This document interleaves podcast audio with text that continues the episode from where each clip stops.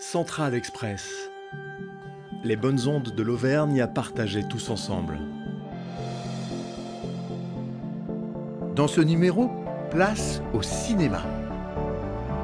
Aux images de films, Au scénario, ce qui existe déjà sur grand écran, et ceux que l'on pourrait imaginer.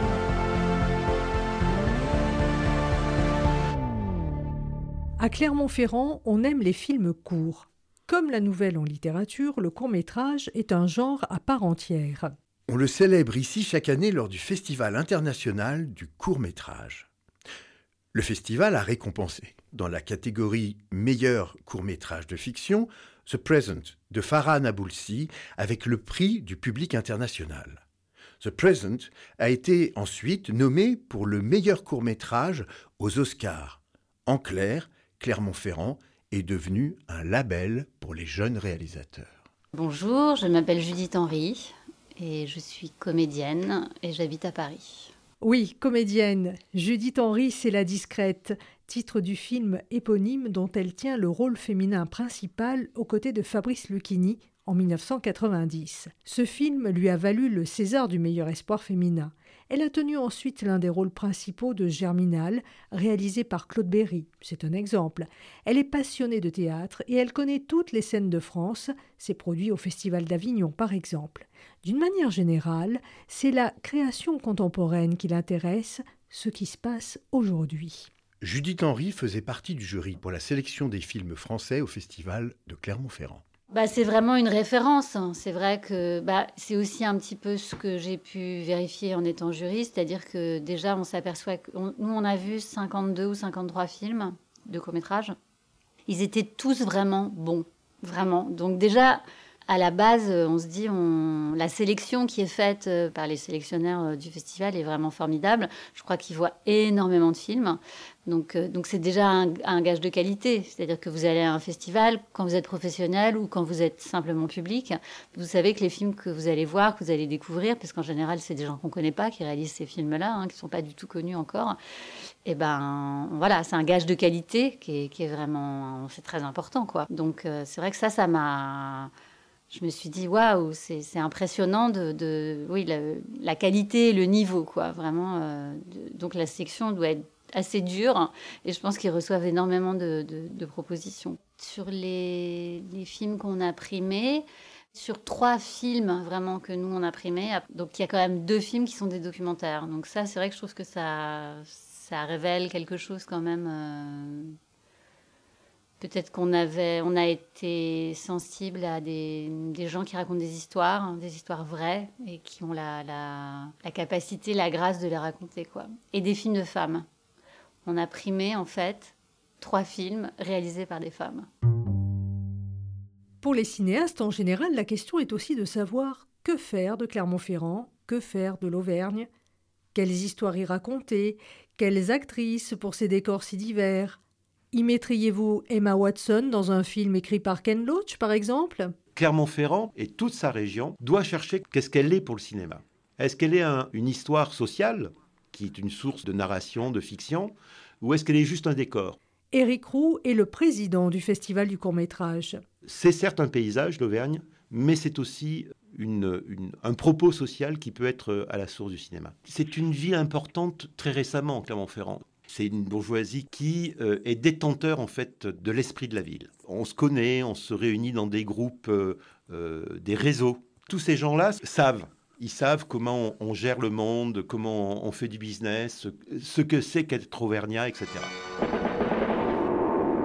J'estime que je remplis votre clinique à 30 et 35% Non, euh, euh, 20%. 30 Eh, 30 Mais si vous vous permettez une seule fois simplement de regarder un malade à moi, je prends mes 30 sous le bras et je m'en vais ailleurs. Dans la cinématographie française, la bourgeoisie, ses réseaux, l'argent, la réputation, ça se passe à Clermont-Ferrand dans Sept morts sur ordonnance avec Michel Piccoli, Gérard Depardieu et Charles Vanel. Qu'est-ce que vous ne supportez pas Que vous ayez triplé votre chiffre d'affaires depuis que j'opère chez vous? Ah, Ah, voilà, c'est- c'est grotesque. Comment c'est grotesque? J'en ai marre, moi, j'en ai marre. De votre autorité, j'en ai marre des braisés, j'en ai marre de vous. C'est un ultimatum? Oh, qu'est-ce que vous parlez d'ultimatum La police, entre autres. Oh, la police, mon pauvre Los, il faut bien compter sur la police. Surtout quand on tue les femmes de commissaire. Oh, mais ne bougez pas. Mais vous êtes fou Vous vous trompez, hein, c'est l'autre qui était fou. C'est celui que vous avez tué, c'est Berg Quand les cinéastes sont vraiment venus poser leur caméra à Clermont-Ferrand ou en Auvergne, ça a donné les choristes, un ami qui vous veut du bien, être et avoir, un documentaire sur le métier d'instituteur, le deuxième volet des Rivières pourpres, le promeneur du champ de Mars. C'est aussi à Clermont-Ferrand qu'a été tourné le célèbre film d'Éric Romer, Ma nuit chez Maude. Dites, en échange, je vous raconterai ma vie. Ça menace d'être long. Eh bien, on fera plusieurs séances. Jean-Louis Trintignant donne la réplique à Françoise Fabian et Marie-Christine Barrault. C'est une nuit de neige, une nuit de grand froid, lors de laquelle le jeune ingénieur, Trintignant, dialogue bien au chaud dans l'appartement de Maude et de son compagnon. Un jeu à trois s'installe. Il serait amoureux, ça m'étonnerait pas. Ah, première nouvelle. Elle est brune ou blonde Je crois qu'il les préfère blondes. Je dois vous faire marcher. De toute façon, vous ne saurez rien. C'est donc qu'il y a quelque chose. Oui, si ça peut vous faire plaisir.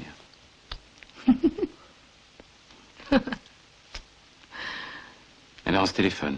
C'est bien plus subtil que le jeu de l'amour et du hasard de Marivaux ou bien que l'histoire racontée par Alfred de Musset dans On ne badine pas avec l'amour. C'est pour Éric Romer une histoire d'amour rêvé racontée au travers d'un amour vécu. Un conte moral placé sous le signe du philosophe Blaise Pascal. Alors, imaginons d'autres films possibles dans cette ville, tantôt sous la neige, tantôt caniculaire. Ismaël Geoffroy Chandoutis est un habitué du Festival du court-métrage. Il a été spectateur quand il était jeune, puis professionnel, sélectionné pour ses films. Il se dit plutôt artiste cinéaste. Il est même primé pour ses créations numériques. Il travaille à Paris, Bruxelles, Lille, Montpellier ou ailleurs, au gré des projets. Et on a fait une visioconférence avec lui. Alors, Ismaël, caméra au point, comédien face à nous, dans les quartiers de Clermont-Ferrand, que ferait-on? Euh, je crois que ça donnerait un film sur euh, l'adolescence. Ça donnerait un film sur euh, des adolescents qui s'ennuient à Clermont et qui font des bêtises et qui essayent de, de découvrir leur identité en, en se testant, en, en testant leurs limites. Je crois que je ferais ça. Clermont n'est pas forcément une ville où les jeunes s'ennuient, c'est aussi une ville qui s'est développée autour du caoutchouc, de l'industrie du caoutchouc. Une inspiration peut-être? Je pense que ça, c'est quelque chose qui ressortirait euh, indirectement, mais euh, sur le travail à la chaîne, euh, bien que Michelin ait certainement euh, beaucoup de, choses à, à réfléchir en termes de productivité ou a eu à réfléchir sur les conditions de travail. euh, je crois que si on devait faire un sujet plus actuel, ce serait plus Amazon. Il y a de quoi euh, réfléchir sur, euh, sur ce qui reste d'humain quand on va à ce point-là automatiser euh, les gestes, euh, les gestes du corps, euh, réduire la mécanique à ce point-là. Quoi. Mm. Des gestes d'ado, des gestes d'ouvriers, des chorégraphies pour destins incertains ou pour vie mécanique. Déroulons encore la pellicule des possibles pour la région de Clermont-Ferrand avec Éric Roux. Dans une, euh, petite vallée euh, au sud de Brioude, en Haute-Loire, euh, il y avait une ferme, il y avait une partie de ma famille, dans un petit village qui s'appelle La Bourlade. Et euh, on allait à La Bourlade euh, avec ma famille, qui était plutôt urbaine, deux fois par an pour faire les travaux communautaires, ramasser le foin euh, et faire la moisson. Et ces travaux communautaires s'appellent la boirade. C'était des boulots durs. Et ces travaux étaient conclus par une grande tablée dans la cour de la ferme, où il y avait tous les gens qui avaient travaillé à ces travaux communautaires. Et ce grand repas s'appelait la raboule, où il y avait euh, de la charcuterie, du veau avec euh, des haricots euh, et des champignons, un poulet rôti, pourquoi pas encore un petit coup de pâté, les fromages de la ferme et quatre ou cinq desserts. Et ça durait de midi à 5 heures de l'après-midi. C'est une image cinématographique de l'Auvergne. Ça pourrait faire un film. Ça pourrait faire un film parce que ces gens-là, ma famille, qui avait six vaches, deux cochons, quatre chèvres, euh, 20 moutons, pouvaient vous donner leur chemise. tellement ils étaient dans une générosité et un accueil bienveillant, mais bienveillant dans ce sens-là, vous voyez, pas dans le sens à la mode. et ça, ça pourrait être un film. C'est une image pour moi qui est une image de cinéma. Une grande tablée, on en verra peut-être bientôt dans le futur opus autour du personnage d'Astérix dirigé par Guillaume Canet. Pour le prochain film d'Astérix, l'Auvergne sera l'Empire du Milieu. Certaines scènes ont été tournées dans les décors du lac de Guéry dans le Puy-de-Dôme. Vous savez pourquoi? Euh, parce que ce lac est le plus haut des lacs d'Auvergne, dans les Monts d'Or, en plein cœur du Massif central? Oui, c'est un peu pour cela, mais pas seulement. La production du film avait besoin de la proximité avec une communauté asiatique et chinoise pour recruter les figurants d'une grande scène de bataille.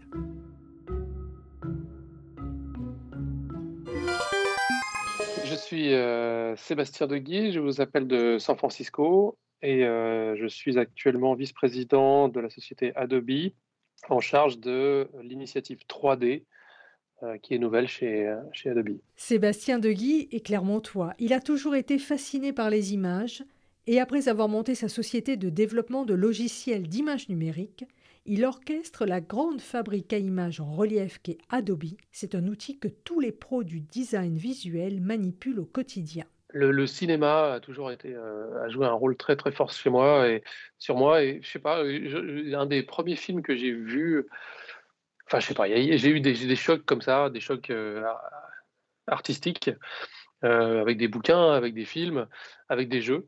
Et je sais que par exemple, la première fois que j'ai vu euh, Trône au cinéma, je me suis dit, voilà, ça c'est des, nouvelles images que j'avais jamais vues avant et, que personne n'avait jamais vues avant à ce niveau-là. Et donc ce film-là m'a beaucoup inspiré, des, films après autour du monde de l'informatique, comme War Games. M'ont beaucoup euh, inspiré également, m'ont beaucoup plu. Et puis évidemment les jeux vidéo. Et puis après, il y a toute une histoire, hein, évidemment, des, effets visuels. Euh, Jurassic Park a, marqué un, a marqué beaucoup, euh, beaucoup de gens, je sais pas, et puis des trucs très anciens comme Star Trek, que, que j'avais regardé la série, la, vieille série, hein, qui était extrêmement philosophique, qui m'emmenait ailleurs, quoi. Voilà, donc je sais pas, j'ai toujours été fasciné par ce truc-là. Euh, et, je sais que j'ai mis du temps à comprendre qu'en fait, il y avait des gens qui les fabriquaient. Et donc, euh, que c'était pas juste quelque chose qui existait, qui avait été fait, et qu'il y avait effectivement des gens qui avaient euh, participé à ce truc-là. Et que du coup, bah, peut-être que moi aussi, je pouvais participer à ça. Alors, j'ai eu la chance ensuite que mes parents achètent une caméra vidéo, là, un caméscope, comme on appelait ça. Et j'ai commencé à, à, bidouiller, à fabriquer mes propres mes propres images, mes propres films, à faire mes propres animations. Et j'ai tout eu la chance de pouvoir essayer de, fabriquer ces images-là aussi avec un ordinateur, avec, euh, avec un caméscope. Sébastien Deguy a d'abord fait des tentatives cinématographiques avant de devenir un as de la 3D. Par exemple, je me rappelle d'avoir fait un film, euh, c'était en référence à des, des, films de science-fiction justement et des années 50. Et donc j'ai fait un faux film en, noir et blanc avec mon, copain euh, Tony, euh, Tony Rochon et, euh, Olivier et d'autres. Tony jouait le, rôle d'un un homme qui se baladait en forêt et qui se faisait attaquer par une, huître géante, voilà, donc qu'on avait fabriqué avec David et Olivier Artigot à l'époque en, en, polystyrène, et un citron géant qu'on avait fabriqué en papier mâché également un quart de citron géant qui venait euh, attaquer l'huître. Et... Bon, c'était n'importe quoi, mais voilà, donc j'avais filmé ça autour du lac d'Eda, dans, la forêt. Euh, L'Auvergne, c'est un peu la terre du milieu, ça me fait beaucoup penser à, à Tolkien et au Seigneur des Anneaux, parce que c'est des grands espaces nature et qu'il y a, quand on est en haut d'un volcan, je sais pas, moi je me, ça me projette loin. Voilà. Dans le deuxième bouquin, il y a ces, grandes plaines là, ces grandes, alors justement c'est une grande plaine, mais c'est une plaine et collines. En fait, c'est toute une, période de, marche très longue.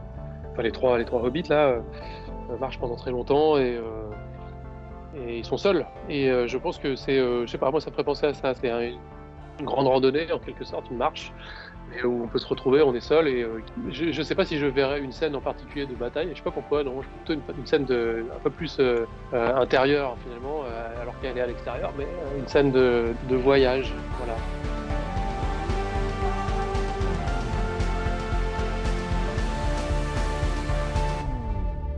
Film de fantasy dans les pas de Tolkien, film inspiré de la bourgeoisie de province, scénario pour explorer l'histoire ouvrière des lieux, image pour magnifier la générosité des paysans, avec tout cela, on n'a pas encore épuisé tous les ressorts de l'imagination. On a aussi posé la question à Marie-Hélène Lafont, écrivaine, couronnée de plusieurs prix pour des romans, au plus proche de la réalité des paysans et de la vie rurale. Oh, bah, il y a quelque chose qui, qui, qui, qui, vient assez facilement à l'esprit. Hein. Mais c'est pas de la science-fiction, là. Enfin, je sais pas, c'est de la rétrofiction. C'est le, le réveil des volcans, bien sûr. Quand vous arrivez par le train de Paris à Clermont-Ferrand, la première chose que vous voyez, c'est la chaîne des puits. Hein. C'est une leçon de, géologie et de géographie. Enfin, c'est donc euh, évidemment, euh, évidemment, c'est euh, ça recommence. Voilà. un scénario, le point de départ, c'est ça. Ça commence à gronder, ça commence à fumer. Apocalypse, catastrophe, nous dit Ismaël Geoffroy Chandoutis. Les volcans se réveillent. Moi, la première chose que je vois à chaque fois que je reviens de Clermont, c'est évidemment cette cathédrale alien. Ça, c'est très clair. Euh, elle, a, un côté impressionnant parce qu'elle est, assez mystérieuse, elle est très noire avec ses pointes. Donc voilà, je trouve ça c'est assez iconique quelque part, la, pierre de Volvic, ça, rappelle quand même quelque chose d'assez apocalyptique puisque c'est une pierre de volcan. Et donc, euh, forcément, euh, j'ai envie de la mettre euh, dans un scénario très tendance actuellement qui serait post-apocalyptique d'office. Ce serait tendance, des catastrophes, des grandes fumées, une avalanche de lave et la survie après. Mais, mais si les volcans se réveillaient pour cracher de grandes coulées d'amour ce serait alors un film d'animation où, comme dit Marie-Hélène Lafont, on associerait l'idée volcanique à l'idée de ferment vital. Pas mal, non? Quand j'étais enfant, les adultes autour de moi, à l'exception du maître d'école, ne parlaient jamais de ça, si vous voulez. Il suffisait constamment, enfin complètement, pardon, de savoir euh, si on était sur un volcan ou pas. Moi, je me souviens, moi, très tôt, d'avoir euh, associé, alors peut-être de façon un peu stupide, mais euh, la fertilité du sol le fait que l'herbe pousse toute seule, hein, que c'est une terre extrêmement riche, euh, l'herbe pour les vaches, l'herbe au pré, elle pousse toute seule pour les vaches. Euh, je me souviens d'avoir assimilé ça, enfin lié ça au fait que c'était euh, un terrain volcanique, que c'était la, terre volcanique qui, qui, qui avait laissé cette voilà l'évolution de, de, la terre volcanique et le, le, résultat d'une histoire qui avait parti avec les volcans, qui était à l'origine de cette fertilité. mon rapport à l'origine volcanique de toute cette affaire-là, vous voyez, il s'inscrivait dans cette lignée agricole. Mais il n'était pas du tout de l'ordre de Ah, si ça se réveillait, qu'est-ce qui nous arrive? Ça m'est venu beaucoup plus tard, ça. Ça m'est venu avec Vulcania. Je me souviens d'avoir entendu certaines publicités comme ça. Et, je crois que c'est à ce moment-là que j'ai commencé à, éventuellement me dérouler ce film-là, mais pas du tout dans l'enfance. De tous ces scénarios, lequel se verrait décerner une palme d'or au Festival de Cannes? Ah, mais sans nul doute un film avec Audrey Tautou, star du cinéma. Elle a incarné Amélie Poulain, mais aussi Coco Chanel, qui a passé quelque temps de sa jeunesse difficile en Corrèze. Audrey Tautou est née dans le Puy-de-Dôme, mais elle a été élevée près de Montluçon. Allez, on résume. Audrey Tautou serait donc l'héroïne d'une histoire apocalyptique écrite par Marie-Hélène Lafont filmé avec l'art du montage exquis d'Ismaël Geoffroy Chandoutis, et dans laquelle on pourrait peut-être insérer un grand repas en pleine nature qui rassemblerait tout le monde, les ouvriers de chez Michelin, les agriculteurs, les vulcanologues fatigués par la catastrophe, Astérix et Obélix avec des gastronomes et des chirurgiens échappés de prison.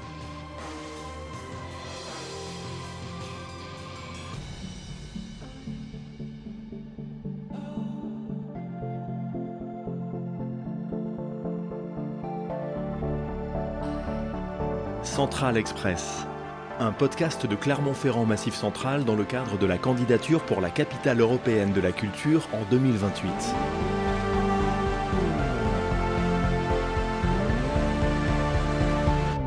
Ensemble, construisons la capitale.